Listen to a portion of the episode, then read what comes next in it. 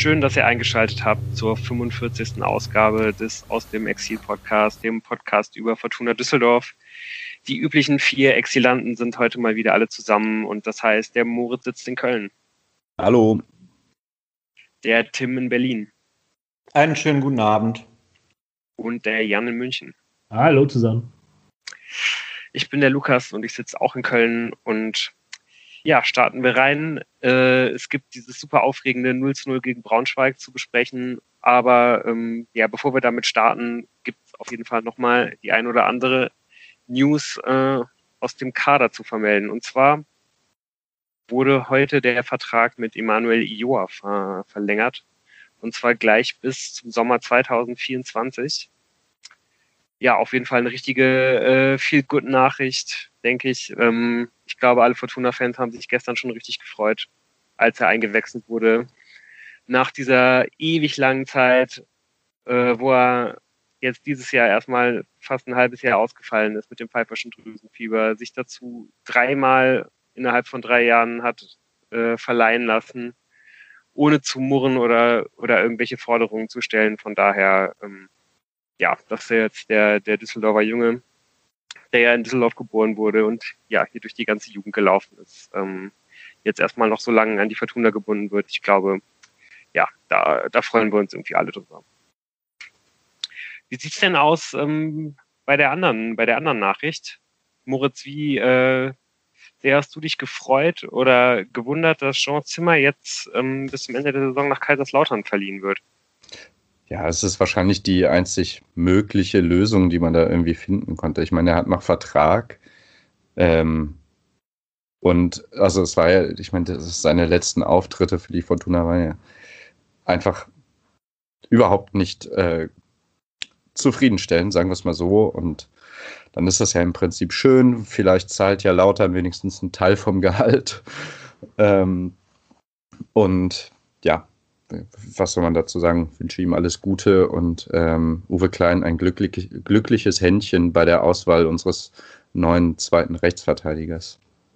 Ich glaube, dass äh, in Kaiserslautern es auch eine gewisse Wertschätzung für John Zimmer gibt. Ja. Aber vor einer ganzen Weile, ich glaube, es war ein Rasenfunk-Tribünengespräch, da ging es um die ganzen wirtschaftlichen Geschichten rund um den ersten FC Kaiserslautern. Und der Kaiserslautern glaube, ich weiß nicht, ob es ein Fan oder ein Journalist war, hat auch auf die gute Jugendarbeit immer wieder hingewiesen und John Zimmer war ein Name, der immer fiel. Ähm, was man ein bisschen belächelt hat zu dem Zeitpunkt oder ich, weil ich ja wusste, dass er halt in Düsseldorf jetzt natürlich schon eine Rolle spielt, aber jetzt kein Überspieler ist. Aber es spricht dafür, dass man ihn in Kaiserslautern halt vielleicht und hoffentlich mit offenen Armen empfängt und er da ähm, seinen Platz finden wird. Also ich fand halt wie auch, als man jetzt gesehen hat, ähm, wie äh, die, die Fanlager von Kaiserslautern zumindest jetzt im Internet äh, darauf reagiert haben, dass man da ja wirklich anscheinend richtig große Stücke irgendwie auf ihn hält. Und mhm. ähm, ja, der muss da ja wirklich irgendwie richtig gut gespielt haben. Also habe ich ehrlich gesagt gar keine Erinnerung irgendwie dran. Ähm, das Einzige, was ich irgendwie immer festgestellt habe, ist, dass zumindest meiner Ansicht nach eigentlich äh, John Zimmer, ich meine, wie lange war der jetzt da? Das ist, glaube ich, das vierte Jahr bei der Fortuna, dass er eigentlich in jedem Jahr ähm, schwächer gespielt hat als im Jahr davor. Ähm, und ja, ich meine, der ist jetzt halt irgendwie auf die, auf die Fortuna zugegangen, hat halt gefragt, ähm, ob, er, ob er wechseln kann. Ähm, wenn ich es richtig verstehe, hat er jetzt da, glaube ich, auch auf große Teile seines Gehalts verzichtet. Und eventuell ja. bekommt die Fortuna sogar noch eine, eine kleine Leihgebühr. Also ich glaube, ähm, ja, letztendlich ist es, glaube ich, wirklich eine Win-Win-Win-Situation, wenn man da jetzt in Kaiserslautern so, so stark auf ihn setzt.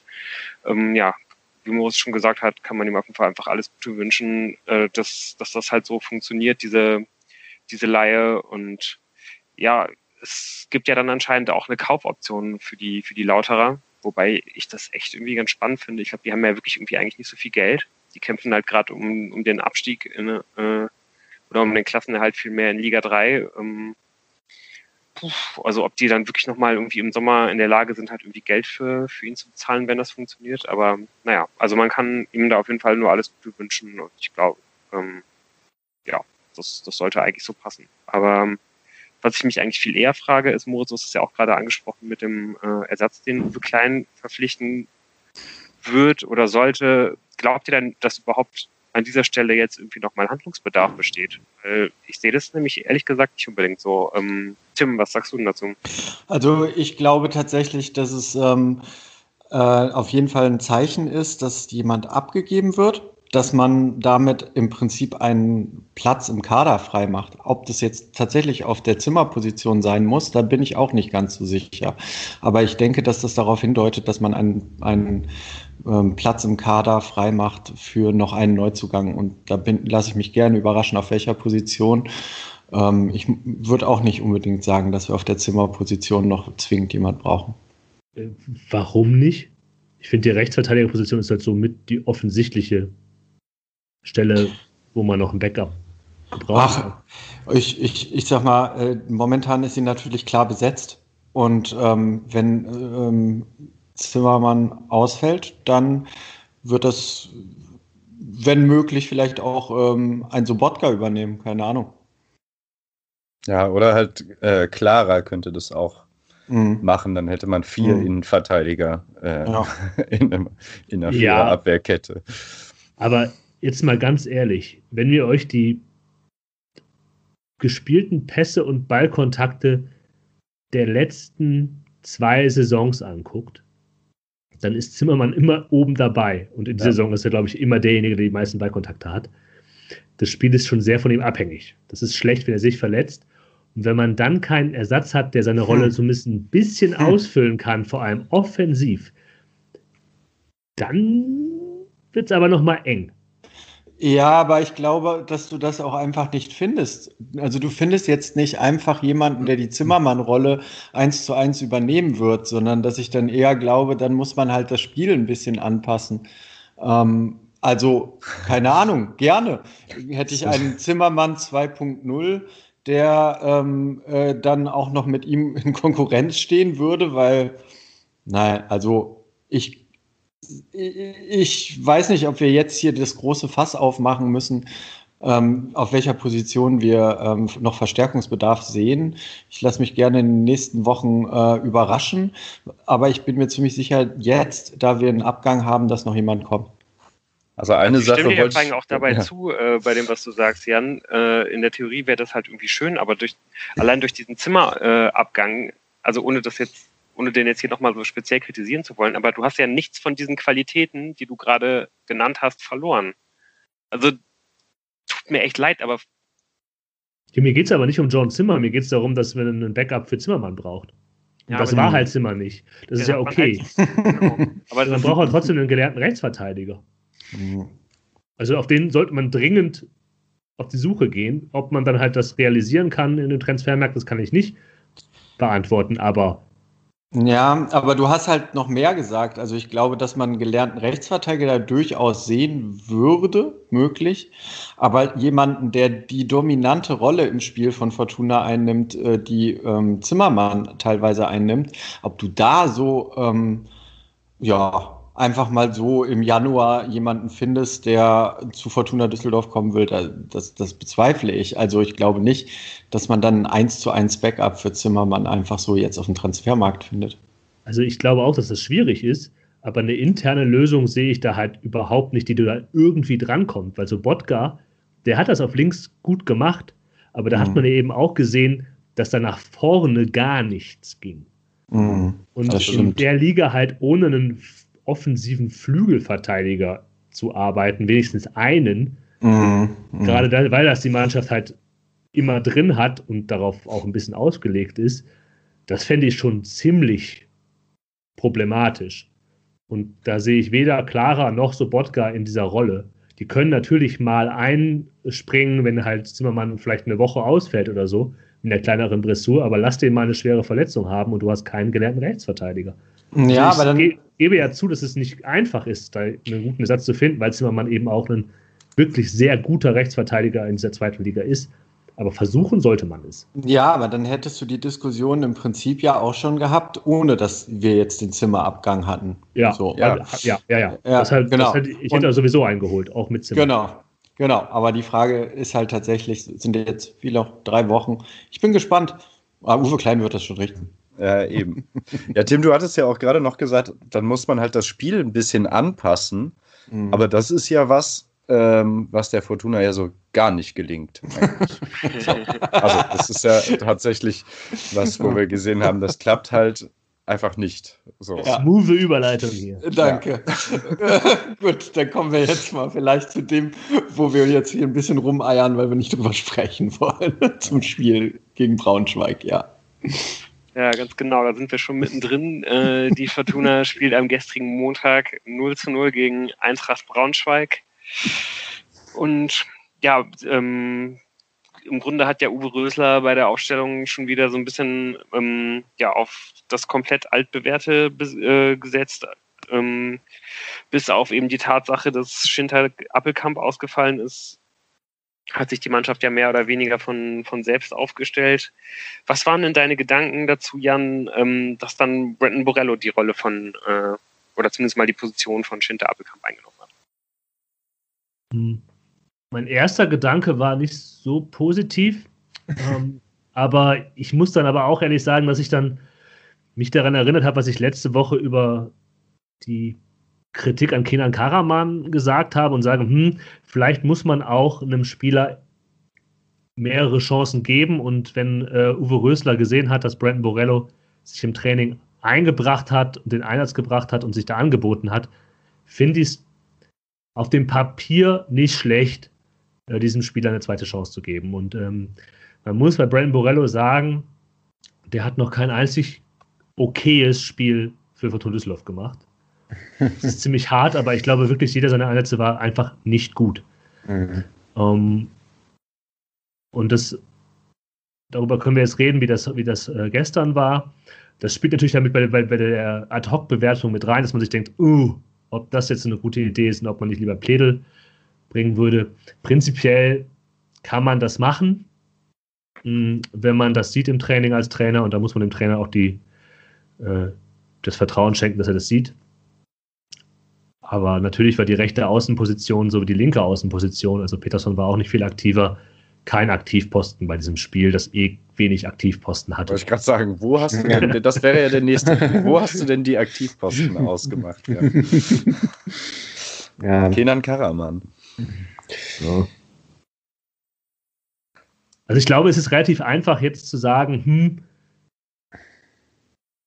warum und es gibt auch kein gutes Argument nach diesem Spiel zu sagen, dass das eine total gute Idee war. Ja. Ich habe, glaube jetzt, ich brauche jetzt nicht mehr dazu zu sagen, bitte. Ja, ja ich habe halt irgendwie viel eher fast, also fast jetzt irgendwie eher Angst, dass man ihn jetzt halt irgendwie komplett verbrannt hat, weil irgendwie die Leistung, die, die er dann irgendwie gestern gebracht hat, und das fing ja wirklich dann noch eigentlich in der ersten Minute schon an, als ja. er da bei relativ wenig Gegnerdruck halt irgendwie einen, ja, einen völlig verunglückten Pass zurückspielt, der dann halt irgendwie erstmal von der Mittellinie äh, äh, mehr oder weniger ähm, ja, im, im eigenen Tor aus landet und in der Ecke für Braunschweig resultiert. Ja. Also irgendwie, da hätte da, also da hätte man, ja, ich weiß nicht, ich, ich will es eigentlich nicht sagen, aber eigentlich hätte man ihn da fast schon wieder runternehmen können, weil da irgendwie schon so ein bisschen dann der Weg vorgezeichnet war für den Rest des Spiels und genauso lief es dann ja irgendwie auch. Ne? Ich meine, er war dann irgendwie ständig bemüht hat sich irgendwie überall reingehauen, aber ja, halt irgendwie komplett ohne Anbindung, komplett ohne Plan und ich muss sagen, dass ich da wirklich auch echt Bauchschmerzen hatte, äh, als ich ihn in der Aufstellung gesehen habe, gerade weil eigentlich jetzt Thomas Pledel äh, die, die letzten Wochen schon eigentlich klar der, der, der beste Flügelspieler der Fortuna ist. Der auf jeden Fall den Einsatz verdient gehabt hätte. In meinen Augen. Hm. Schweigen. Ja, ich glaube halt, Schweigen. halt, ich verstehe das, hab, aber also bei dem Spiel muss ich sagen, da ein größeres Thema zu Brandon Borello zu machen, weiß ich halt nicht, weil wie gesagt, die andere Seite mit Peterson war halt auch ein Komplettausfall und es ist halt, war ein schönes Zeichen von Uwe Rösler, dass er sich beide parallel runtergenommen hat.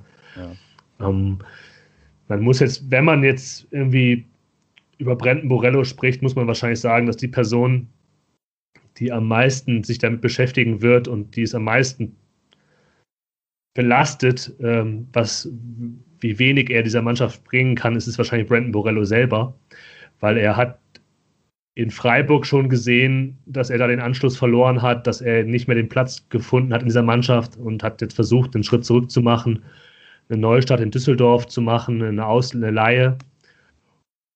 Und wenn das so weitergeht, dann steht nicht nur eine blöde Saison in seinen Büchern, sondern eventuell auch eine Karriere beeinflussende Saison. Ja. Hm. Äh, und das ist sicherlich etwas, was man im Hinterkopf haben muss. Ich glaube, Häme ist da nicht angebracht, weil der Typ mit am meisten daran zu knapsen haben wird, wenn er hier keine Leistung auf dem Platz zeigen kann. Hm. Ja, ja aber in, stimme ich auf. Also insgesamt äh, ist es ja auch die Frage, die beiden Außen waren ja in, wurden zur gleichen Zeit runtergenommen und ich meine, diese äh, systematische Aus Aufstellung der Eintracht mit der Fünferkette hinten, mit zwei Außen, die ihre Aufgabe sehr gut erledigt haben, hat halt einfach auch äh, gut geklappt. Natürlich, klar, kann man da mal durchkommen, aber ich meine, ich, ich sehe das jetzt schon zwar so, dass Patterson und Borello schlecht waren gestern, aber du musst halt auch sehen, jetzt kommt eine englische Woche und wer soll, also da, da wird mal durchgetauscht werden und ich sehe das noch nicht, dass Borello in den nächsten drei Spielen nicht seine Minuten bekommt. Puh, also ich hätte auf jeden Fall jetzt beim nächsten Mal noch viel größere Bauchschmerzen, weil das für mich jetzt eigentlich eher noch eine Bestätigung von dem war, was man halt irgendwie davor gesehen hat. Also ich, ich äh, gehe auch komplett mit bei der Kritik von Peterson. Der hat auch gestern kein gutes Spiel gemacht. Der hat auch schon gegen Paderborn kein gutes Spiel gemacht. Aber trotzdem haben wir halt bei Peterson wenigstens schon gesehen, was er für Stärken hat äh, und was er der Mannschaft an einem guten Tag geben kann. Und ja, bei Borello hat man es halt einfach noch überhaupt gar nicht gesehen. Also ich weiß nicht, wie Borello aussieht, wenn er aufs Tor schießt oder wie, wie er aussieht, wenn er einen guten Pass spielt oder und es tut mir wirklich leid, ich will das ja eigentlich, ich, ich will ja eigentlich gar nicht Borello kritisieren, sondern viel eher halt Uwe Rösler, das ist ja eher mein Ding irgendwie, aber äh, ja, ähm, aber trotzdem aber, hast du schon recht, wir sollten jetzt vielleicht irgendwie auch mal ein bisschen von dieser Personalie weggehen, und, äh, sondern irgendwie äh, viel eher mal irgendwie generell irgendwie aufs Spiel gucken, wie du schon sagst. Aber, aber ich äh, möchte noch einmal dazwischen, bevor wir aufs Spiel gucken. Was wäre denn deine Meinung? Weil ich glaube äh, tatsächlich, dass äh, nicht äh, jetzt in der englischen Woche dieselbe Mannschaft komplett durchspielen wird. Und man hat sich vielleicht, oder, oder Herr Rösler hat sich vielleicht gedacht, ja, okay, das ist Braunschweig. Ähm, welche der vier nächsten Gegner gebe ich Borello mal von Anfang an eine Chance, weil er im Training sich aufreibt, alles probiert und auch vielleicht da gute Dinge gemacht hat. Und dann kann ich es gut verstehen, dass er sagt, okay, das mache ich jetzt gegen Braunschweig. Oder nicht? Ja, kann ich auch verstehen. Ich glaube, was, was mich dann, was mich halt so richtig äh, geärgert hat, also was mich richtig, richtig, richtig geärgert hat, war, dass er ihn halt da nicht zur Pause rausgenommen hat, ja. sondern halt noch die Funkelviertelstunde plus X irgendwie abgewartet hat. Und es war wirklich nach dem ersten Pass in der ersten Minute, es tut mir ja echt leid, das so zu sagen, aber das, da war klar, da kommt nichts so. Und auch alles, was er danach gemacht hat, das war halt irgendwie alles, ja, der hat sich überall reingeworfen, äh, hat sich super bemüht, aber das war halt irgendwie komplett ohne, ja, ohne Anbindung und ohne Plan und du konntest halt sehen, dass das nichts mehr gibt. So, das war vollkommen klar und ihn dann halt, natürlich ist es dann auch bitter, den dann halt irgendwie zur Halbzeit schon rauszunehmen, wenn man ihm dann halt irgendwie endlich mal die Chance gibt, nachdem er sich im Training irgendwie so reingehängt hat. So, das ist halt richtig bitter für ihn, aber es war einfach dann spätestens zur Halbzeit halt klar. Das hat mich richtig geärgert, dass man dann einfach nochmal diese knapp 20 Minuten auch nochmal verschenkt. Nee, ich finde, ja, das ist eine falsche Diskussion, die wir gerade führen. Weil die Diskussion, die du jetzt hier aufmachst, ist eigentlich keine Forderung nach einer Auswechslung von Brandon Borello, sondern vielleicht eher eine, eine Forderung nach einer Systemumstellung. Oder nach irgendeiner Reaktion. Also mhm. so. Mhm. Nee, nee, also das, das ist nochmal ein anderes Thema, aber gerade auch einen Pledel aufzustellen, der wirklich, wie ich, ich habe es ja eben gesagt, der ist jetzt im, der ist im Augenblick der beste Flügel, also der beste reine Flügelspieler, den die Fortuna hat. Der hat immer seine Leistung gebracht jetzt die letzten Wochen. So, und du weißt halt einfach von dem, was du bekommst. So. Und also an, ja, okay. an, auch an, an, der Stelle von Pledel wäre ich auch ehrlich gesagt richtig angepisst gewesen, dass, dass, äh, dass, er, dass, ich, dass ich nicht den, den, den Start bekommen habe, weil irgendwie, wenn dann halt schon mal irgendwie jemand ausfällt und Pledel ist eigentlich schon derjenige, der zumindest da im Mittelfeld irgendwie derjenige ist, der am, am nächsten an der Startformation dran ist, dann fällt halt jemand aus und dann, dann, dann kriegst du halt trotzdem den Start nicht. Also an dessen Stelle hätte ich mich gestern richtig geärgert. Ja. ja. Wollen wir mal ins Spiel gucken? Oder wollt ja, ihr das noch weiter ausdiskutieren? Ja, ich weiß gar nicht, ob wir so ins Spiel gucken müssen, weil ich finde es eigentlich einen richtigen Ansatz, so ein bisschen ein paar allgemeinere Sachen zu. Mhm. Weil du kannst über die ersten Minuten, darüber können wir noch reden, aber danach wird es ja 80 Minuten lang relativ ein, eintönig. Ja, ähm, ja. Darüber können wir ja reden. Also es gibt am Anfang, ich glaube, man hat gesehen, was passieren kann, wenn die Fortuna das frühe Tor nicht macht, wie das gegen St. Pauli oder auch gegen Osnabrück ja der Fall war, wo in dieser 10., 11. Minute das Tor gefallen ist. Und genau in dieser, dieser Situation, dieser Phase, dieser zeitlichen Phase, hatte dann ja auch Kenan Karaman die Chance des Spiels, die eine, mhm. die es gab. Ähm, sehr schön herausgespielt. Karaman leitet sich selber ein mit einem Lauf, mit einem Pass dann auf Kreins. Der flankt auf Hennings. Hennings lässt abtropfen und dann steht Karaman zwar im spitzen Winkel, aber er steht allein vor dem Torwart und schießt diesen dann an. Mhm. Kann man machen, idealerweise. Mhm. Ja, vorher noch eine kurze, eine kleine äh, Szene, die nicht ganz so vielversprechend aussah, aber immerhin doch die zweit vielversprechendste Torchance meiner Meinung nach war, äh, wo dann auch aus spitzem Winkel aus der Drehung der Karaman abschließen muss und äh, ne Moment Hennings abschließt. Ähm, ah, du meinst da, wo Karaman sich rechts durchtankt und genau, dann, äh, so. an den Fünfer gibt und Hennings den ja. irgendwie artistisch mit links äh, ja, ja, genau. von aus halbrechter Position ja. noch auf den Torwart bringt, ja. ja. Mhm. So, und ich glaub, was ich aber genau. Ja. Nee, bitte. Ja, was ich generell zu dieser Anfangsphase, zu diesen ersten 15 Minuten oder sowas sagen möchte, da, die fand ich im Vergleich zum Rest des Spiels nicht ganz so katastrophal. Nein. Ähm, genau, und da muss man aber trotzdem sagen, da hat Fortuna äh, eigentlich fast mit langen Bällen operiert, die dann vorne Karaman festgemacht hat, zum Beispiel, und dann irgendwie so nach halb rechts längere Bälle. Und das, war die einzige, das waren die einzigen Momente, in denen nicht alle Braunschweiger gefühlt hinterm Ball waren im ganzen Spiel. Weil mhm. da einfach mal eine Reihe an Braunschweigern überspielt wurde. Das war nicht schön anzusehen, aber trotzdem habe ich da gedacht, ja, okay, vielleicht ist das. Also ich habe mir dann im Laufe des Spiels zurückgewünscht, dass sie doch bitte einfach mal die hohen Bälle da nach vorne pöllen, damit halt nicht immer mhm. alle Braunschweiger gegen den Ball arbeiten können. Ja, ich habe mir tatsächlich auch notiert, Karaman als Wandspieler könnte funktionieren in dem Moment. Ja, ja genau. Ja. Mhm. Es gab noch eine zweite Variante, die halt sehr selten passierte. Es war entweder Hoffmann oder dann so haben den Ball, sehen eine Lücke bei Braunschweig und spielen dann flach mhm. auf Hennings, der dann abtropfen lässt ähm, auf Prip oder Morales und dann wird versucht, was zu kreieren, was dann halt einmal fast klappt, dann beim anderen Mal überhaupt nicht. Aber da war mal so zu sehen, okay, so könnte es funktionieren, ähm, gegen, neben dem, was du sagst, Moritz. Mhm. Ansonsten sind die halt auf Außen krepiert. Also ich würde auch gar nicht sagen, dass es katastrophal war. Es war halt einfach nicht gut. Ja. Mhm. Und Braunschweig hat einfach wegverteidigt und ja. Fortuna hat einfach gar keinen Weg gefunden. Auch das, äh, auch ich weiß, ich habe dann irgendwie die PK nach dem Spiel gesehen und der äh, Braunschweiger Trainer hadert so ein bisschen damit, dass Braunschweig die Bälle die ganze Zeit rausgepöllt hat. Und das war das Beste, was die machen konnten, wenn die einen Punkt sammeln wollten, weil ähm, Fortuna ist ja überhaupt nicht irgendwie in Pressing-Situationen vorne reingekommen, weil vorher der Ball schon wieder rübergepöllt war. Das hat zwar für Braunschweig offensiv überhaupt nichts gebracht, aber so diese, die Taktik, die ja eigentlich Rösler auch gerne spielt, ne? dass er irgendwie drauf geht, früh drauf geht und äh, Ballgewinne ähm, erkämpft quasi weiter vorne am oder in der Nähe des 16ers des Gegners. Das hat ja überhaupt nicht stattfinden können, weil Braunschweig, sobald sie den Ball hatten, aus dieser Fünferkette den nach vorne gepöllt haben. Ähm, und da hat Fortuna ja einfach überhaupt keine Antworten drauf gefunden. Ja, ja. ich habe mir, hab mir mal die, die Ballbesitzstatistik nach Spielern aufgeschlüsselt angeguckt und das mhm. ist ganz interessant. Ähm, äh, also insgesamt hatte Fortuna halt am Ende ungefähr 60 Prozent Ballbesitz.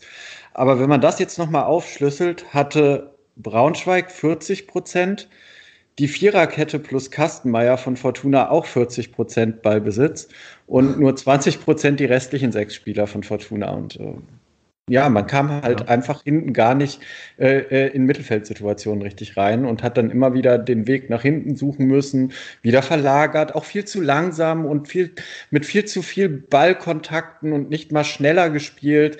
Das war alles so träge und so, dass das Spiel so, ein, so einen ermüdenden Charakter bekommen hat. Also, wenn ich nicht hätte äh, notieren müssen und wusste, dass wir heute aufnehmen und das vielleicht auch nicht mein Herzensverein gewesen wäre, ein Spiel, bei dem man wirklich hätte gut wegnicken können. Ich glaube halt, dass so ein bisschen das erwartbar war. Also, was hat sich Uwe Rösler gedacht oder worauf hat er gehofft? Also, der sieht halt, dass der Gegner mit der Fünferkette spielt, mit einem äh, Dreier Mittelfeld. Das ist halt klar, die machen halt die Zentrale komplett dicht. Mhm. So weit, so gut. Wo hat man in so einer Situation, wenn der Gegner so auftritt, Chancen halt auf Außen? Und dass auf Außen nichts lief, darüber haben wir eben schon in aller Breite diskutiert.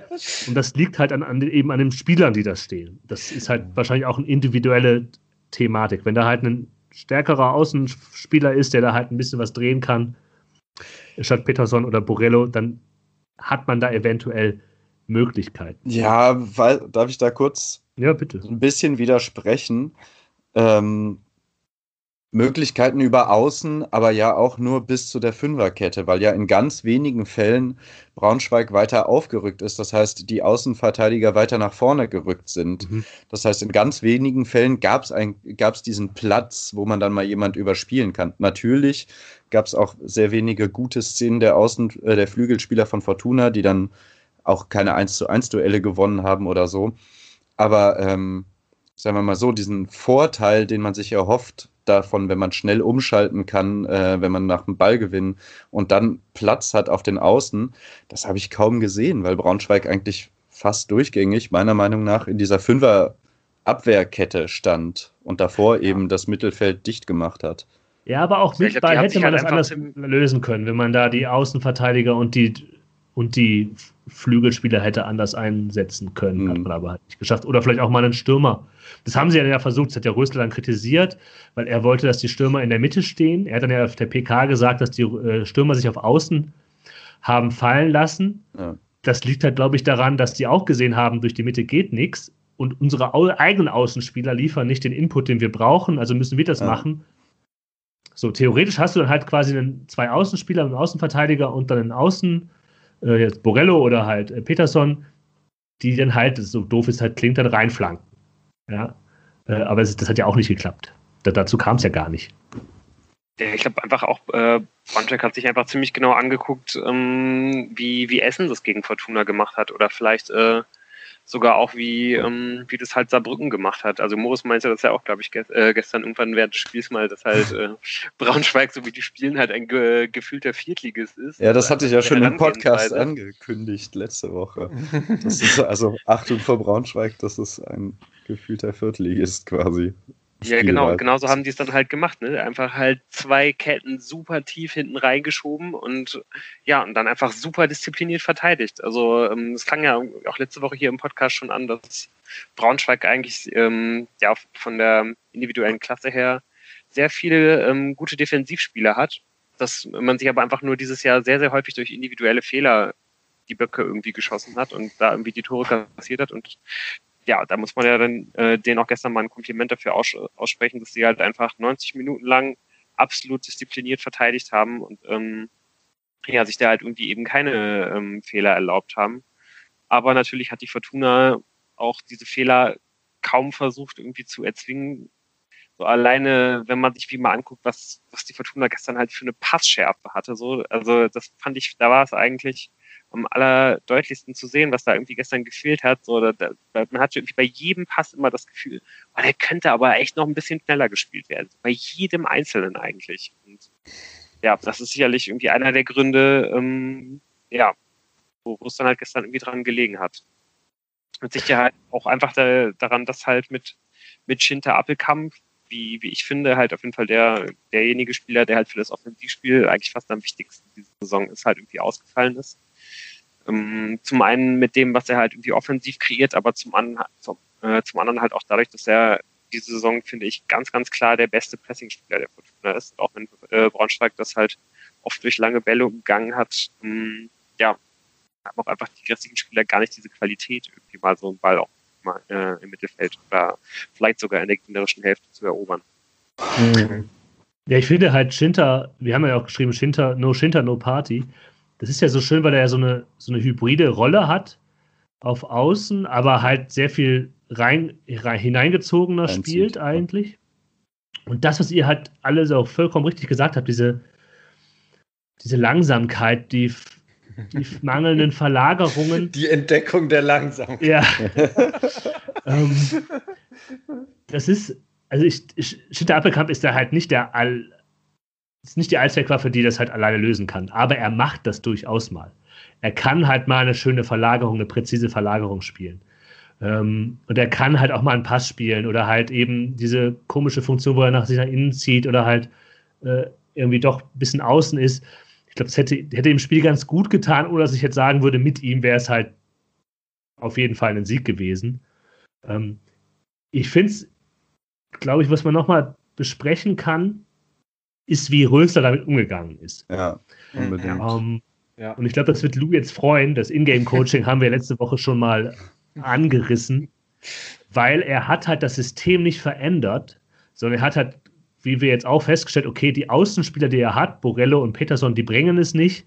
Ich bringe jetzt zwei Alternativen, Ioha und, ähm, und Pledel, bleibe aber in diesem System verhaftet und hoffe halt, dass diese individuelle Veränderung funktioniert. Ich finde es halt sehr, sehr schwer, da jetzt irgendwie ähm, so richtig eine Antwort drauf zu haben, weil irgendwie auf der anderen Seite ja auch bisher diese Saison gezeigt hat, dass bei der Fortuna eigentlich nur dieses System funktioniert. Und immer wenn man halt irgendwie das System hin zu einem wechselt, was einem irgendwie logischer erscheint, äh, kriegt die Fortuna das irgendwie nicht mehr hin. Und vielleicht muss man am Ende dann irgendwie als Fazit auch so ein bisschen sehen, dass man halt ähm, ja einfach halt wieder diesen Punkt mitgenommen hat. Das weiß ich gar nicht so genau, aber du hast auf jeden Fall vollkommen recht, dass ja letztendlich Röster dann halt irgendwie nicht den Mut gehabt hat, da jetzt irgendwie nochmal was ähm, ja auch systemisch zu verändern. Und ich weiß nicht, ich habe eigentlich fast eher, also ich weiß gar nicht, ob ich jetzt wirklich denken würde, dass ein Systemwechsel wirklich was geändert hätte. Ich habe eher so den, den, den, den tiefen Eindruck, dass halt einfach dieses, dieses 4-4-2, was jetzt eben diese fünf Siege in der Liga beschert hat, hat ähm, ja für die Fortuna zwar funktioniert, aber einfach nur genau mit diesem Personal, mit dem man das halt erreicht hat, funktioniert. Und ja, sobald da halt irgendwie Teile rausbrechen und gerade halt irgendwie diese elementaren Teile, wie das in diesem Spielsystem äh, meiner Meinung nach halt Trip und Appelkamp sind, so dann ja, dann fällt halt irgendwie auch der ganze Rest in sich zusammen. Das könnte man jetzt mutmaßen, aber trotzdem hätte man irgendwann im Verlauf des Spiels doch nochmal probieren können, ein bisschen was an dem 4-4-2 zu ändern.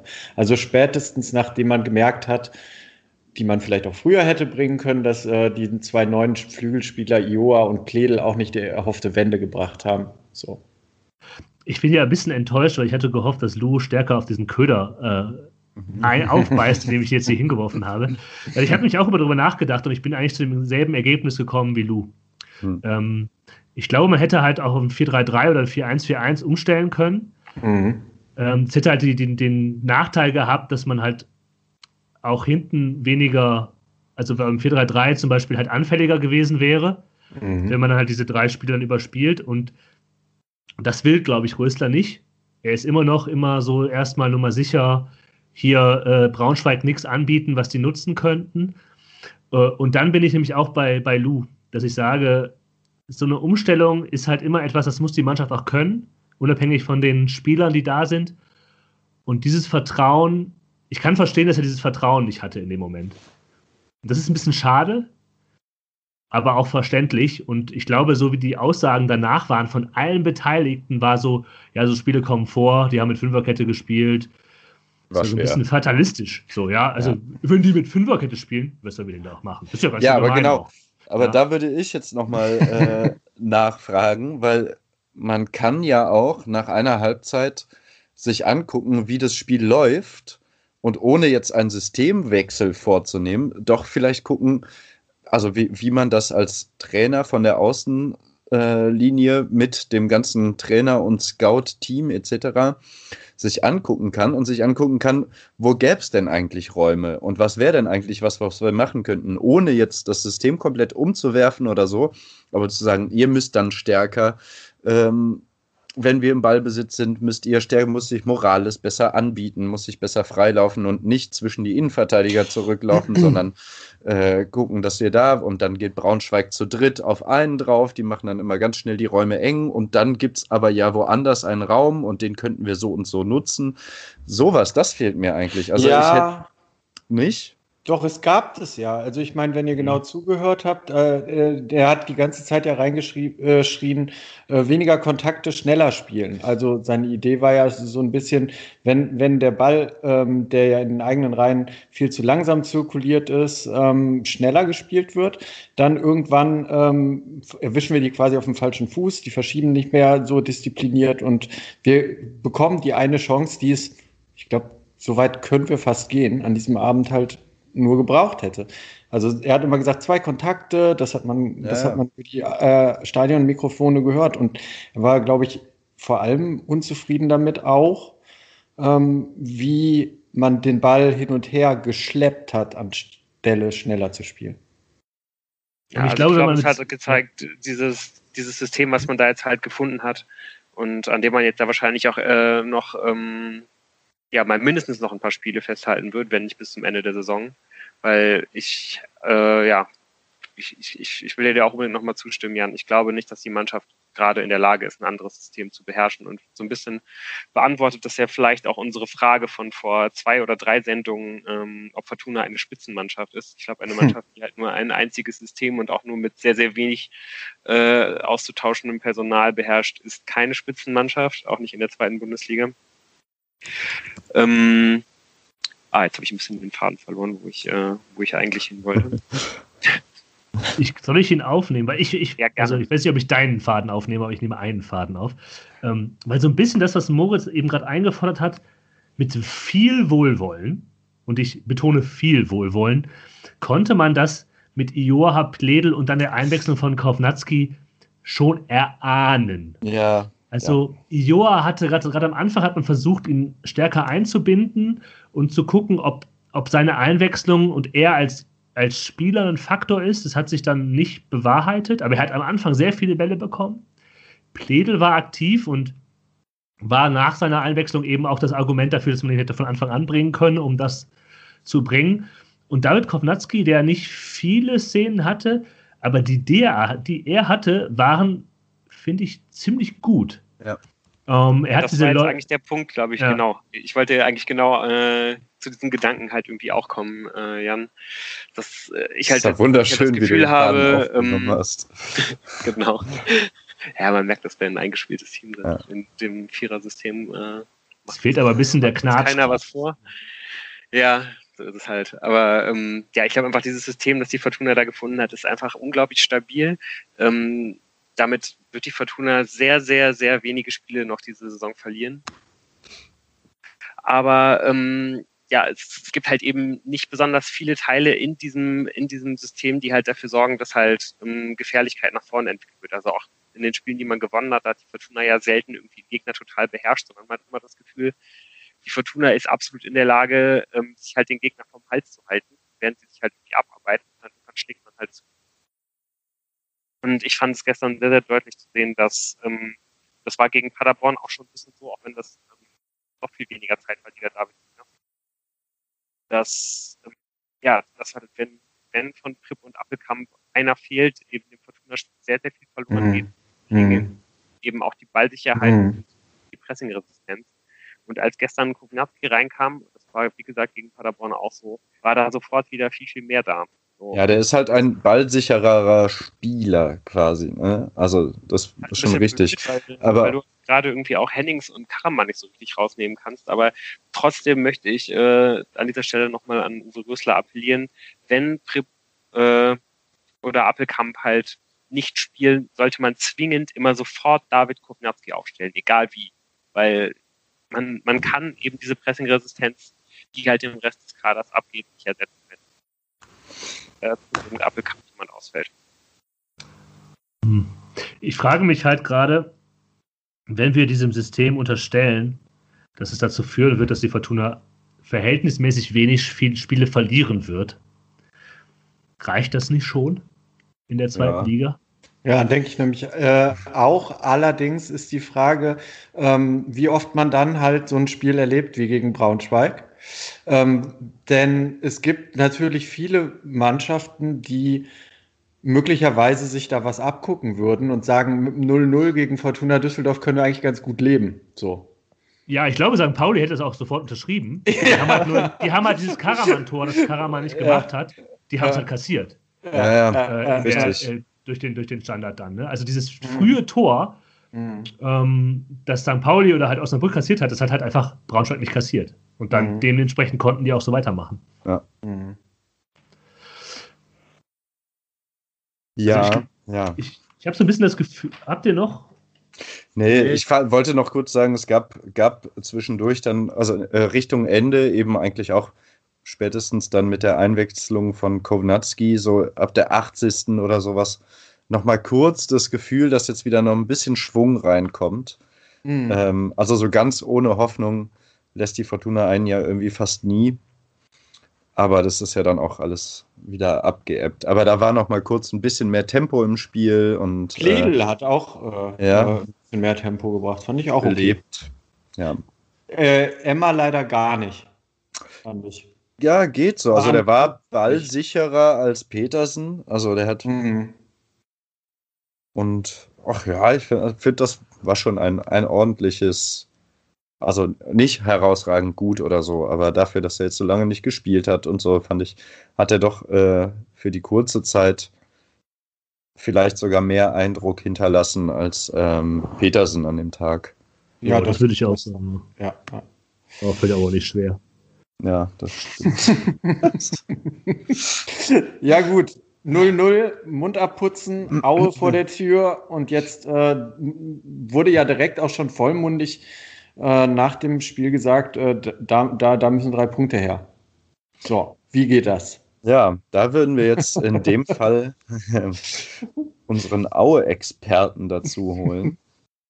Ja, und zwar haben wir jetzt ja mittlerweile schon fast eine kleine Tradition, dass bei ausgewählten Vereinen wir uns ähm, Expertise von außen dazu holen. Ähm, wir sind sehr froh, dass heute der Lars dabei ist, um uns etwas über Aue zu erzählen. Guten Abend, Lars. Glück auf aus Düsseldorf. Guten Abend.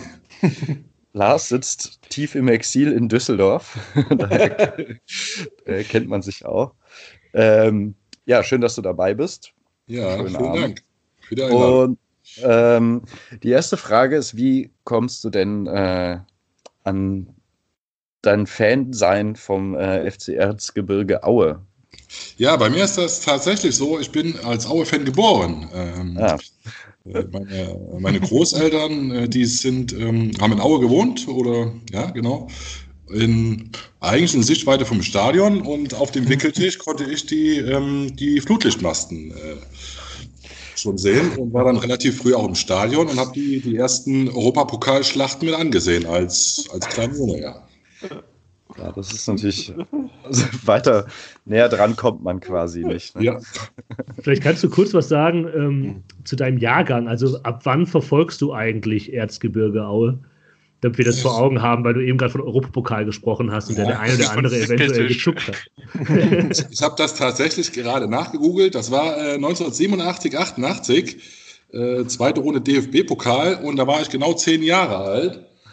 Und das ist dann mein Jahrgang 77, ja. Ah, ja. Und äh, seitdem verfolge ich, ja, mehr oder weniger. Ne? Es gab ja auch die, die mageren Jahre, äh, Regionalliga oder noch tiefer, dann verfolgt man das nicht. Und äh, aber seitdem verfolge ich die, äh, die Bismut, wie wir äh, im Erzgebirge noch sagen, und eben Aue, ja. ja. Oh, es gibt ja sogar irgendwie ein, ein zartes Pflänzchen an äh, Fanfreundschaft immer noch zwischen Fortuna Düsseldorf und Erz, Erzgebirge Aue, Wismut Aue. Ich weiß gar nicht genau, wo das herkommt, aber es führt ja dazu, dass äh, Aue auch immer sehr herzlich empfangen wird im Düsseldorfer Stadion, oder? Ja, ich, ich denke, die Geschichte kommt aus, äh, ich habe das auch gehört von einem Düsseldorfer Auswärtsfahrer auch und die müssen da relativ äh, sympathisch aufgenommen worden sein im, im Erzgebirge und äh, auch Parkplatztreffen mit den Fanbussen und so weiter. Aber die, den genauen Hintergrund äh, kenne ich nicht, kommt aber aus der Auswärtsfahrerszene von Düsseldorf, ja. ja. Und ähm, du, kannst du das jetzt äh, hier on air zugeben, dass du dann auch mal zur Fortuna gehst zwischendurch? Würdest ich, ich, muss das ja nicht zugeben, das ist ein Fakt, ja. ja. und ich verfolge die Fortuna auch auf, aufgrund Freundeskreis und, und wie auch immer natürlich auch, aber nicht äh, als Sympathisant, wenn sie zufällig in der Nähe äh, meiner Herzensvereine sind. Ne? Wenn die tiefer stehen oder höher stehen in der Tabelle, äh, bin ich gern auch ein, ein Fortuna-Fan, aber wenn es da äh, Reibungspunkte gibt, dann natürlich nicht. Ja, absolut verständlich. ähm, ja, willst du uns mal ein bisschen dazu erzählen, wie es gerade bei Aue aussieht? Äh, wie läuft die Saison? Was, was sagst du so als Fan? Bist du zufrieden? Ja, die Saison läuft hervorragend, muss ich sagen. Und vorab möchte ich der Fortuna nochmal herzlich gratulieren zur Verlängerung vom Joa. Ach, Super. Ja. Weiß nicht, ob das bekannt ist. Der hat ja knapp zwei Jahre in Auer gespielt und ist dort eigentlich so richtig zum, zum äh, Zweitligaspieler auch gereift und war auch Spiel, bei den Spielern und bei den äh, Fans sehr, sehr beliebt. Äh, ich habe den beobachtet, auch lange, lange Zeit. Einfach aus Interesse. Kommt aus Düsseldorf, ja. spielt in Aue und der hat sich dort wahnsinnig entwickelt, muss ich sagen, entwickelt und ein richtiger Kämpfertyp. Ne? Auch gelaufen und, und, und geärgert und gegrätscht und ein super Spieler, ein, ein ganz sympathischer Typ, ein super Kämpfer. Da habt ihr einen richtig schönen äh, Zweit-, perspektivisch Erstligaspieler an der Hand, ja. Ja, nice. Die Frage wäre auch, wär auch noch gekommen, ob du den noch in Erinnerung hast. Ja, äh, das klingt ja sehr gut. Du hast ihn sicherlich mehr spielen sehen als wir in, ja, das ist, den letzten Jahren. In letzter Zeit auf jeden Fall, ja. ja. Ja, ich kann da die Überleitung machen. Wir hätten ihn auch gern behalten. Er musste aber dann nach Kiel, glaube ich, gehen. Wurde er verliehen? Ja. Glaube ich, war das so? Richtig, letztes und, Jahr. Äh, dann hatten wir natürlich eine Lücke im Sturm und dann mache ich jetzt gleich die Überleitung und dann haben wir natürlich den Krüger bekommen, ne? den äh, unseren, unseren äh, Top-Stürmer Mhm. Ich glaube, ist mittlerweile, würde ich einfach mal so sagen, fast der beste äh, Stürmer in, in, in, der zweiten Liga in Deutschland. Und, und ja, und dementsprechend sind meine Hoffnungen auch für das äh, äh kommende Spiel sehr, sehr groß. Ja. Wie viel der Platz steht gerade Aue? Wir müssten auf sieben stehen, ja. Sieben. Das ist ja, eigentlich ist das ja schon äh, bei den Saisonzielen äh, ziemlich gut, oder? Also, ja, die, äh, mit den Saisonzielen bin ich immer nicht ganz so einverstanden. Es wird relativ zeitig immer ausgegeben, äh, 40 Punkte äh, Klassenerhalt. Und, und das sollte man irgendwann mal abwerfen, äh, das Hemd, dass das immer nur um den äh, Klassenerhalt geht. Äh, man muss jetzt nicht vom Aufstieg träumen, aber mehr einfach. Und, und das vermisse ich seit Jahren eigentlich mal, mehr zu wollen. Das, ja. Und es ist, glaube ich, dieses Jahr für, für alle, die in der zweiten Liga sind, äh, Erstliga-Absteiger oder die äh, arrivierten Zweitligisten, glaube ich, aufgrund der, der Lage, die wir zurzeit haben, äh, fast das einfachste Jahr, um aufzusteigen, vom Gefühl her, würde ich sagen. Aufgrund fehlender Fans und, und Spielverlegungen und was alles dazukommt, glaube ich, ist dieser am einfachsten aufzusteigen für alle. Sieht man das dann auch im, äh, im Auer äh, Umfeld ein bisschen so, wie du das siehst? Oder ähm, stehst du da mit der Meinung eher so ein bisschen alleine? Also in der, in der Fanszene ist das so ein 50-50, sage ich, dass ganz viele sagen, ja, Klassenhalt, was träumt ihr denn von, von irgendwas? Und ganz viele aber auch einfach sagen, wir müssen doch auch mal mehr wollen. Ja, das, der Verein gibt das her, die Infrastruktur, äh, äh Nachwuchsleistungszentrum, Sponsoren und, und, und. Einfach mal zu, zu wollen weiter hochzukommen als Platz sechs oder sieben oder fünf von mir aus. Es mhm. wird, äh, wie gesagt, genau zwei Meinungen gibt es. Äh, sei doch zufrieden, dass er nicht absteigt oder probiert doch mal mehr. Und zwischendrin gibt es eigentlich nichts. Was macht denn den Krüger zum, äh, zu einem so starken Spieler gerade? Ja, das ist eine gute Frage. wird, er so, wird er so butterweich bedient mit Flanken oder mit flachen anspielen im Strafraum. Der, der, der, Krüger arbeitet auch sehr viel selber. Bis, bis, äh, bis ganz nach hinten. Er ist, ganz oft sieht man ihn auch, dass er hinten noch irgendwas nicht weggrätscht, aber irgendwas wegläuft.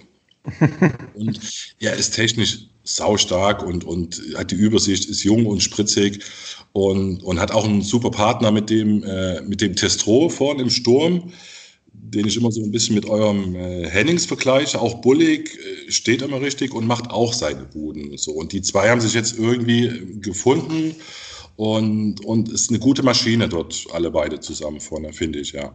Ja, zusammen ja auch schon 17, ja. 17 Tore, ne? Ja, ziemlich Eine Menge Tore auch. Das ist für, ja.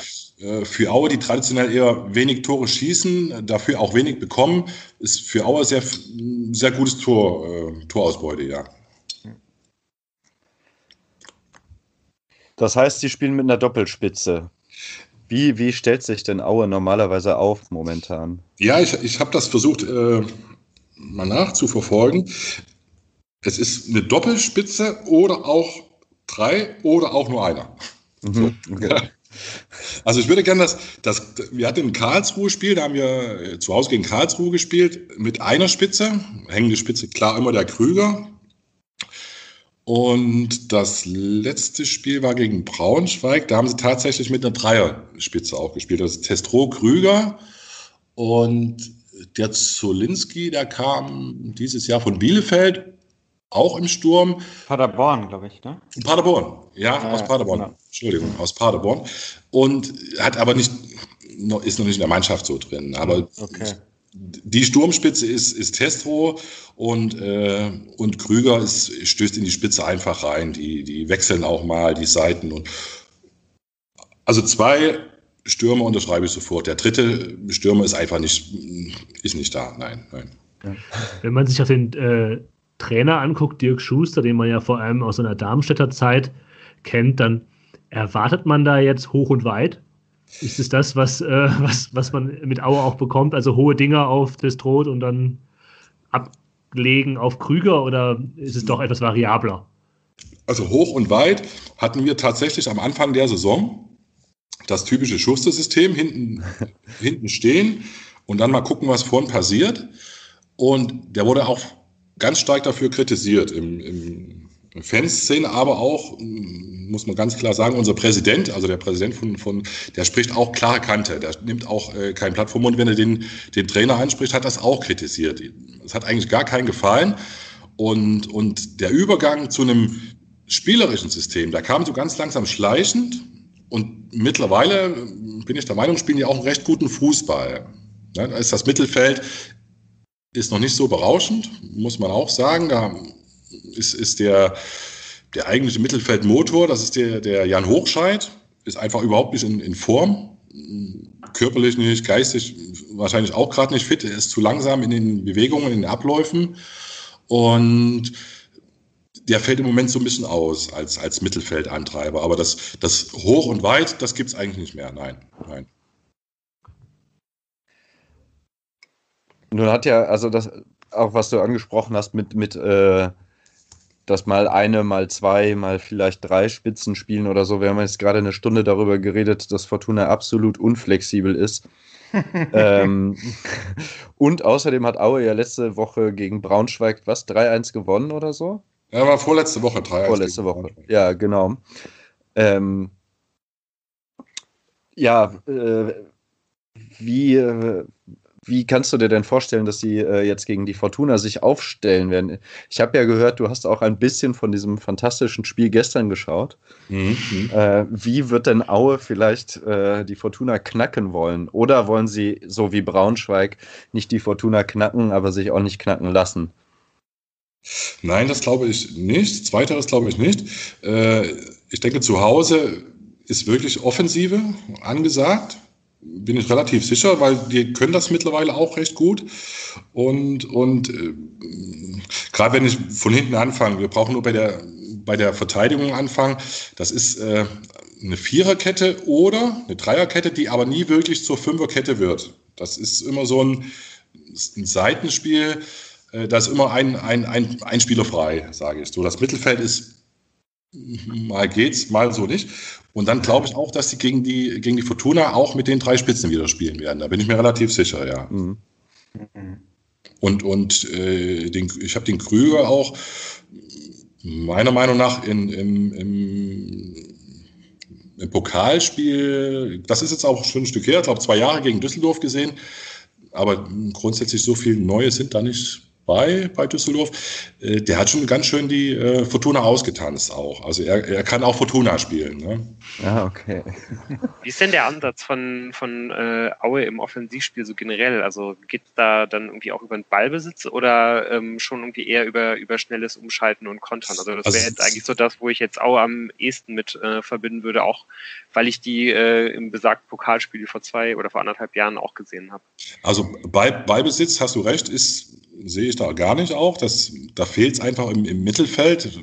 Und, und das schnelle Umschaltspiel funktioniert sehr gut, eben durch die zwei bis drei schnellen Spieler. Ne? Die fahren gute Konter, haben ein schnelles Umschaltspiel und spielen dann auch äh, die Pässe. Auch mal ganz präzise, exakt dahin, wo entweder Krüger oder der äh, Testro oder ein anderer Offensiver steht. Also das Ballbesitzspiel gibt es da nicht. Das kann, glaube ich nicht. Mhm. Ich krieg so Flashbacks von diesem Montagsspiel jetzt hier gerade. Vielleicht nur mit einem stärkeren äh, Gegner, das wäre ein bisschen schwierig. Genau, das. Mhm. Ja, auf der anderen Seite kann man vielleicht hoffen, dass, äh, also, dass, dass sich Aue eben nicht nur hinten reinstellt und äh, Fortunas System da wieder ein bisschen besser greifen kann. Schon auch fast als neutraler Betrachter, weil so eine Scheiße will ich mir echt nicht nochmal 90 Minuten angucken. Ja, der ich jetzt gerade nochmal die Frage, wo, ähm, äh, an welcher Stelle denn auch normalerweise so das, ähm, das Pressing auslöst. Also gehen die richtig vorne drauf schon irgendwie mit den, mit den Offensivspielern oder ziehen die sich halt irgendwie eher zurück und, äh, und, und pressen dann irgendwie erst ab dem Mittelfeld, sodass dann eher die Mittelfeldspieler vielleicht die Bälle gewinnen und dann halt eben sofort vertikal auf die schnellen Stürmer ja, das, äh, das ist verschieden. Äh, der Schuster spielt mittlerweile auch sehr variabel. Die, die, ah. die ganz vorderen Spitzen, also Testro und Krüger, die, die pressen auch sehr früh, gehen auch rauf. Und wenn die erste Welle überspielt wurde vom, vom, vom Gegner, ist, ist im Mittelfeld mindestens einer so ein Zerstörer. Das ist der, der Philipp Riese. Und er ist auch gar nicht groß am, am, am Spiel interessiert. Das ist mehr so ein Zerstörer einfach. Ne? Und, und, und ganz oft ist wirklich auch eher ein Abfangjäger. Oder was ich hoffe, äh, das spielt der, der Nazarov. Das ist so ein schon älter, der ist auch weit über 30. Und das ist so ein richtiger, äh, wie man äh, so schön sagt, so ein richtig abgewichster. Der zieht auch mal einen Freistoß oder macht mal eine Schwalbe oder holt einen Freistoß raus. Der fliegt auch permanent hin und den sehe ich im Mittelfeld eigentlich viel lieber als den, als den Mittelfeldmotor Hochscheid, weil genau gegen die Fortuna ist das so der richtige Ansatz. Dreckig spielen, äh, mal einen Ball wegschlagen, provozieren. Das ist, glaube ich, der, genau der richtige Weg gegen, gegen die Fortuna. Ja, hat ja Braunschweig auch zwei gelbe Karten. Hat Braunschweig ja auch zwei gelbe Karten für Ball wegschlagen bekommen, übrigens äh, gestern. Ja. Ähm, ich würde äh, dich gerne einen Satz für mich äh, beenden lassen. Äh, Erzgebirge Aue ohne Martin Mennel ist wie? Das wie Düsseldorf oder Altbier. Ja, okay, danke.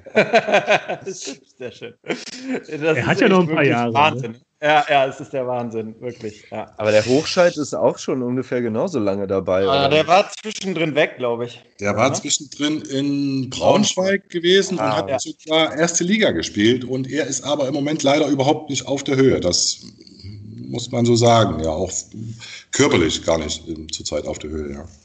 Hm. Okay. Aber ich glaube mal, es ja, gibt keinen Spieler, der Aue so verkörpert, diesen Verein so verkörpert wie Martin Mennel. Zumindest ja, ja. nach außen hin. Also wenn ich an Erzgebirge Aue denke, denke ich an Martin Mennel. Das ist Martin Mennel, ja, ja, ja. Ich weiß nicht, ob wir noch ähm, Fragen ja, zum Spiel Ja, haben. ich hätte, nee, nicht zum Spiel direkt. Ich ja. hätte nur mal so generell eine Frage. Was, wenn du, wenn du als Erzgebirge Aue-Fan ins Träumen kommst, ähm, ja, geht da irgendwann in vielen Jahren was gegen äh, in Richtung erste Liga oder verbietet man sich sowas als Aue-Fan?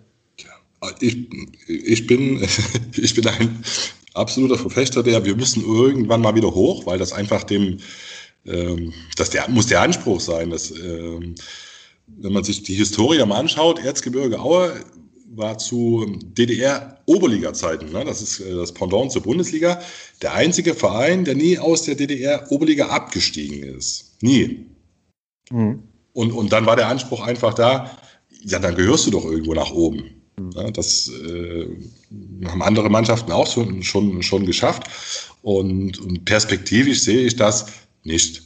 Das, da gibt es das einfach nicht her. Das ist zu klein. Es sei denn, irgendwann werden die, die 50 äh, plus 1 Regeln aufgehoben, wie auch immer. Und es findet sich ein, ein, ein arabischer Scheich, der dort unglaublich gut sein und dann, dann sind wir auch, auch ganz vorne dabei. Aber ähm, dann bist du aber auch ganz schnell in der vierten Liga. Und ich weiß auch nicht, ob der arabische Scheich sofort an Aue denkt, wenn er sein Geld investieren will, oder ob dann nicht andere Vereine äh, erst erst fallen. Ähm, aber ich habe da, ja. ich habe da mal eine Frage. Ähm, und du hast es schon angesprochen mit der DDR-Oberliga. Also ich habe ja ein paar Jahre in Thüringen äh, gelebt und das war so ein bisschen mein Einstieg auch in den Ostfußball. Also ich hab, bin nicht lokal tief da eingestiegen, aber es war zum ersten Mal, wenn, wo ich festgestellt habe, okay, wenn man halt im Umfeld von Düsseldorf aufwächst, wenn man so Bundesliga Fußball erlebt hat, was, was damals in der DDR im Fußballbereich äh, passiert ist, das, das, das, das fehlt einfach vollkommen in, diesem, in dieser Wahrnehmung von, von den Bessis, sagen wir mal so. Ja? Also diese ganzen Geschichten, die Traditionen, die Rivalitäten, die es im DDR-Fußball gegeben hat, ähm, die fehlen komplett. Und das, was es ist ja manchmal auch vielleicht ein bisschen schwierig, so von dem Ostfußball zu sprechen, weil das gibt es vielleicht auch nicht. Aber was die halt eint, die Vereine ähm, im Osten, ist halt die, die Geschichte der DDR-Oberliga und dass halt nach 1990 man über den Tisch gezogen worden ist, äh, komplett von, vom DFB und den Westvereinen. Was mich aber immer verwundert hat, mit den Leuten, die ich da kennengelernt habe, die jetzt Chemnitz-Fans waren, die Magdeburg-Fans waren, die Jena-Fans waren. Aue war immer der Verein, auf den alle herabgeschaut haben. Also es, die hatten ihre Rivalitäten zwischen Magdeburg und Halle, zwischen Jena und Erfurt, aber Aue fanden irgendwie alle scheiße. Und ich weiß nicht, ob ich da einfach an die falschen Leute geraten bin. Mhm. Äh, und ob ich dir jetzt da irgendwie zu nahe trete damit, aber äh, stimmt dieser Eindruck oder hat Aue, wie ist denn diese, die, wie ist denn die Positionierung von Aue in diesem ganzen, ähm, ganzen Ostfußball? Weil viele Geschichten, die man so kennt, von Hooliganismus, die natürlich auch schwierig sind und so, die verbindet man ja auch nicht mit Aue. Ja, also die Geschichten, die man jetzt mit Dresden oder so, auch das ist Aue nicht irgendwie, wenn ich da so drauf gucke. Ja, ja, ja. Also gerade tatsächlich, als du das vorgetragen hast, äh, habe ich darüber nachgedacht, dass es wirklich so ist, dass der, dass der Verein äh, im, im, gesamten äh, Ostteil nie, nie sonderlich beliebt war und jetzt auch nicht ist. Äh, selbst im, Freundeskreis, ich habe so unglaublich viel äh, Dynamo Dresden und Zwickau und wo sie überall herkommen, so Fans, aber tatsächlich kaum, kenne ich kaum Aue-Fans im, im, Freundeskreis. Das stimmt, habe ich bis jetzt noch nie drüber nachgedacht, ehrlich gesagt. Und was aber recht, äh, recht interessant ist an, an, an der Geschichte, dass, äh, dass es im, im, im Nordteil Stralsund, Rostock, irgendwo an der, an der, an der, an der Ostseeküste unglaublich große Fanbase geben muss. Das ist eine ganz, ganz alte Geschichte, die ist super interessant und äh, gar nicht mal so witzig auch. Das war meiner Meinung nach in den 50er Jahren wurde einmal ja die komplette Mannschaft von, damals war das noch Wismut Aue, die komplette Mannschaft äh, quasi an die Küste delegiert, weil die dort oben keinen Oberligaverein hatten. Also die gab es dann nicht mehr am Erzgebirge, die hießen dann keine Ahnung, Hafenkante, irgendwas. und im, Erz, und im musste man dann quasi den verbliebenen Spielern eine neue Mannschaft aufbauen.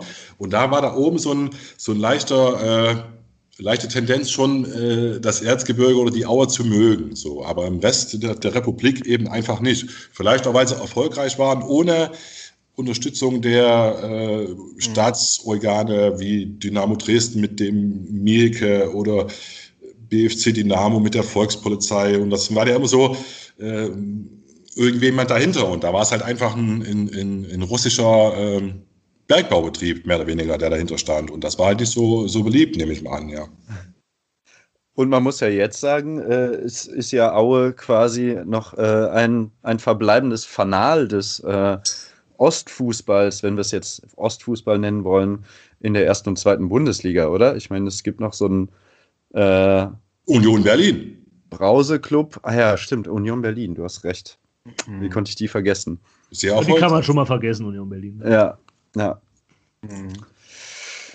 Richtig, die hatte ich vergessen. Okay, aber dann sind es halt zwei plus halt ein, ähm, ja. Okay, ich habe als letztes noch, ein, noch einen kleinen Satz für dich zum Beenden. Ähm, äh, en, en, Enzo Sidan, der jüngere, ähm, äh, der, nee, der Sohn von Zinedine Sidan, passt so gut nach Aue wie? Wie Altbier zu Düsseldorf.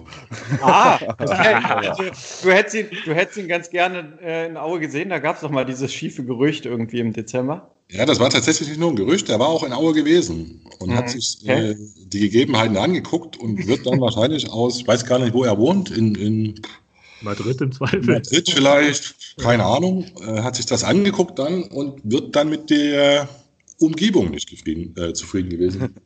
Nehme ich an.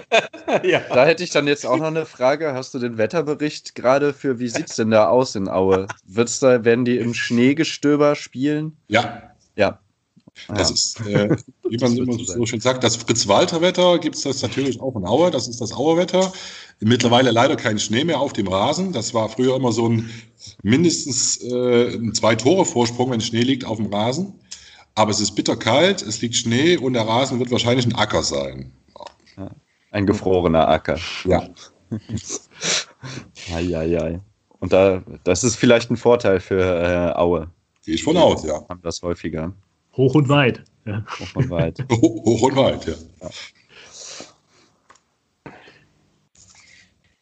Ja, habt ihr noch was? Ich finde das irgendwie, Aue, also ich kann ja, mein Eindruck von, von Erzgebirge Aue ist einfach, dass es kein Zufall ist, dass die immer in dieser zweiten Liga oder gut, wieder bei der dritten Liga, aber so konstant sind, weil die, glaube ich, einfach solide Dinge tun. Die machen nichts total ambitioniertes auch, was du jetzt auch kritisiert hast, was, dass man das auch mal versuchen könnte. Die haben diesen eigenwilligen Präsidenten Leonard, der einfach auch ein, ein Original ist für die Region, aber auch vielleicht jetzt auch irgendwie eigenwillig ist. Ähm, und trotzdem hat man den Eindruck, die haben nicht viel finanzielle Möglichkeiten, machen aber immer clevere Dinge damit und schaffen es damit einfach in dieser zweiten Liga eine Größe zu sein. Vielleicht keine, die aufsteigt, aber immer da zu sein und immer mal für eine Überraschung auch gut zu sein. Ähm, deshalb bin ich sehr gespannt, was dann am Samstag auf uns zukommt, äh, die Fortuna, wenn es im Schneegestöber gegen äh, Erzgebirge oder Wiesmutaue äh, dann geht. Ja. Gab's, gibt's das? Ich hatte noch eine Frage. Oder wolltest du dazu noch was sagen gerade? Nein, ich, ich sehe das genauso und, und ich möchte gerne noch ergänzen, die, die zweite Liga ist auch ähm, ja, ein Schafgericht. Ne? Wenn du in der zweiten Liga absteigst in die dritte Liga, ist mittlerweile, glaube ich, der Weg dann wieder hochzukommen, ja. so schwer, dass dort einfach keiner mehr runter möchte. Und, und, und dann geben dort äh, Verein, Spieler, wer auch immer damit äh, verbunden ist, glaube ich, so viel im, im Moment. Und wenn du nicht viel geben kannst, weil du den, den Background nicht hast, großer Verein oder so, gibst du, glaube ich, noch eine Schippe extra. Und ich denke schon, dass die auch ackern dort, richtig ackern, malochen, wie man hier so schön sagt, um wirklich nicht nochmal runter zu müssen, weil ob man dann zwangsläufig sofort wieder hochkommt, wie das schon einmal gelungen ist, das weiß ich nicht, ob das im Moment noch möglich ist. Das bezweifle ich fast, ja. Deswegen lieber Klasse halten und äh, finanzielle Polster scheinen da zu sein. In der, in der äh, Corona-Lage-Krise hat der Präsident auch relativ zeitig gesagt, es gibt Einschränkungen, aber wir werden zu keinem Zeitpunkt in irgendwelche Schwierigkeiten kommen. Das ist so ein Signal für die Spieler auch. Jo, hier ist sicher. Äh, ich gebe dir meine 100 Prozent und noch ein bisschen mehr, wenn es drauf ankommt, weil ich hier einen super Arbeitsplatz habe ne, weil ich dort super wohnen kann und weil wir zweite Liga spielen können. So. Das, glaube ich, ist so ein, so ein Faustpfand, den dort, äh, den der Verein irgendwie hat, weil es nicht so ein äh, ja, auch nicht so ein Schnelllebiger, der ist nicht so dynamisch, der Verein. Ne? Es gibt ja so, wie es alle heißen, aus der zweiten oder dritten Liga, Bielefeld oder wenn es mal ganz runter geht, Aachen und, und KFC Uerdingen, da geht's mal hoch und mal runter und Versprechungen und Investoren und so. Und da wird irgendwie kontinuierlich gearbeitet. Ne? Einfach arbeiten, arbeiten, arbeiten, Erfolg, arbeiten, arbeiten, arbeiten. Das glaube ich so ein bisschen, ein bisschen das Geheimnis ne? der, der Mannschaft, des Vereins.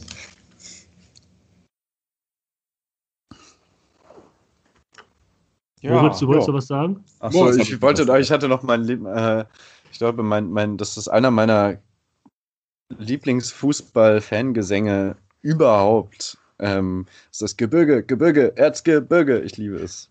Ja, das ist fantastisch.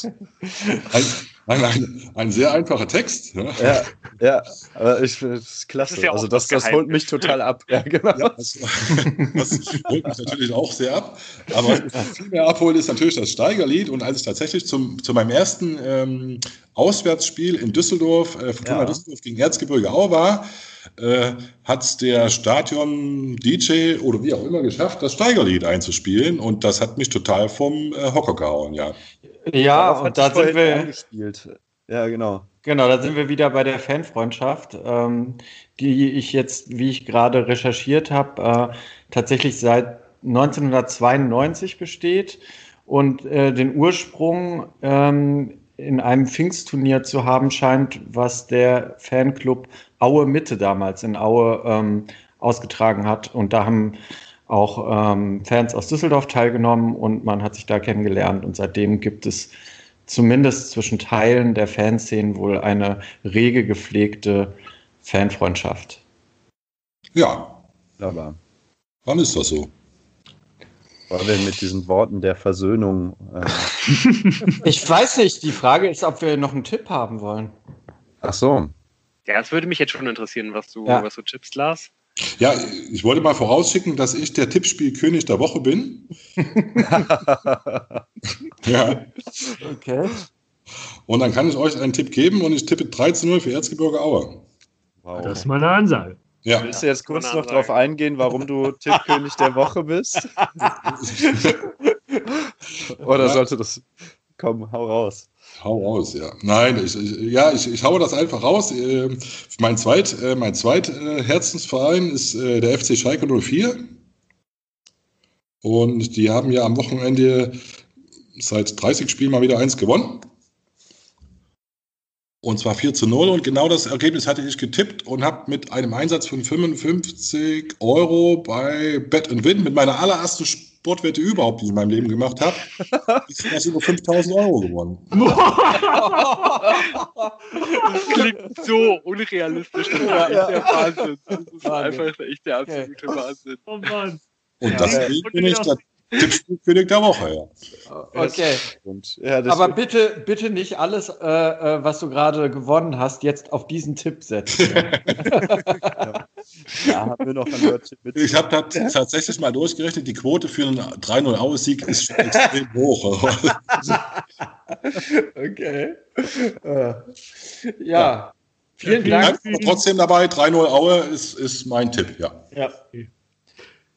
Ja, dann vielen Dank, dass du ähm, dich hier eingebracht hast, uns ein bisschen Erzgebirge Aue vorgestellt hast. Und ähm, wenn wir uns das nächste Mal in Düsseldorf sehen, dann musst du natürlich ein Bier ausgeben mit den 5000 Euro, die du gewonnen hast. ich würde das, würd das nicht jedem erzählen. Dass, äh, dass, bis, bis wir uns das nächste Mal in Düsseldorf im Stadion sehen, sind die 5000 Euro schon, äh, schon weg. Ja, ja, so leider. Sein. Dann genieße sie. Leider, ja. Ja, ja. Vielen, vielen, vielen Dank. Dank. Ja, Schön, danke dir. Und ich, ich, freue mich auf das äh, äh, bevorstehende Spiel. Ja, wir werden dann sicherlich ja, im Ja, bei dem sein. Tipp kann man sich auch nur freuen, wenn man das erwartet. Und, und, und werde eure nächste Podcast-Folge zur Auswertung des, äh, des Aue-Spiels natürlich äh, verfolgen. Ja, das, wir müssen noch gucken, wann die stattfindet. Ne? Es gibt eine englische Woche und so. Ja. Ja, Ihr werdet bei Twitter darüber informiert. Ed aus Exil äh, ist der Handle. Ansonsten exil.fortuna-podcast.de eine weitere Möglichkeit, uns zu kontaktieren. Ansonsten findet ihr die Folge im Laufe der nächsten Woche, hoffen wir mal, ähm, in euren Podcatchern auf unserer Homepage oder sonst wo. Ihr könnt uns, wenn ihr uns mögt, auch sehr gerne Bewertungen hinterlassen und ein paar Sternchen verteilen in den verschiedenen, bei Apple Podcasts oder wo auch immer ihr uns gerne hört. Und so generell nochmal ganz vielen Dank, liebe Hörerinnen und Hörer, für die Treue, auch im neuen Jahr. In diesem Sinne, macht's gut, bleibt gesund. Ciao, ciao. Ciao. Tschüss. Tschüss.